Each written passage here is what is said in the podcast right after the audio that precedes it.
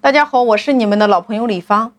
那么我们前面讲了产品的三大布局，叫做品牌产品、盈利产品和引流产品。同时给大家拆解了引流的六大方法。也就是无论今天你是实体行业还是非实体行业，你在做的第一件事情，你要问问你自己：我拿什么来引流？我拿什么来盈利？我拿什么来做品牌？如果今天你经营的是实体门店，在抖音上面，我的参照物是谁？他用什么方法？用什么样的内容来导流到线下门店？如果你是非实体行业，同样的，你的参照物是谁？他用什么样的方式，在什么样的渠道来获取流量？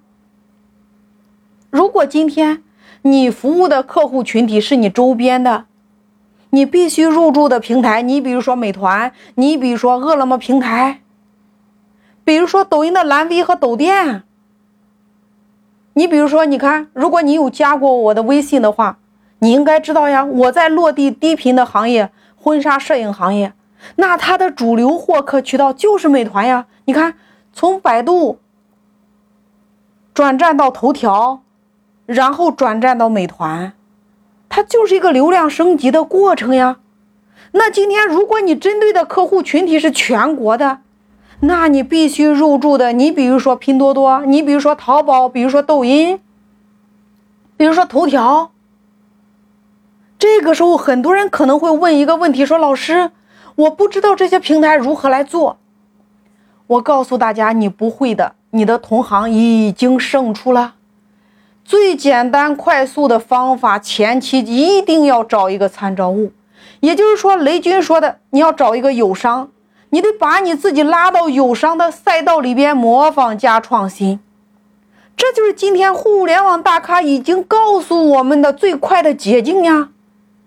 所以引流排在第一关，是你必须要过的。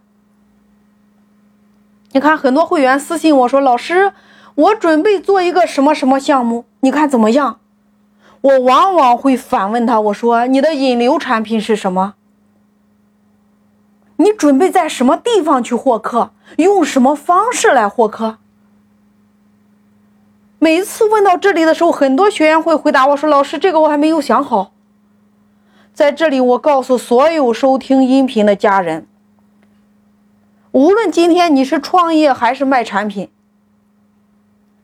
排在第一位的一定是引流。你要问问你自己，经营的这件事儿，谁已经在做了？他做的最成功的方法是什么？如果是你来做，你拿什么来圈人？你的友商是谁？你的参照物是谁？如何来拆解对方？他的优点是什么？他的不足是什么？所以说。你学再多的方法，你都不如真真正正的去实战一回，叫做引流。我用什么方式，在什么地方能够获得我要的流量？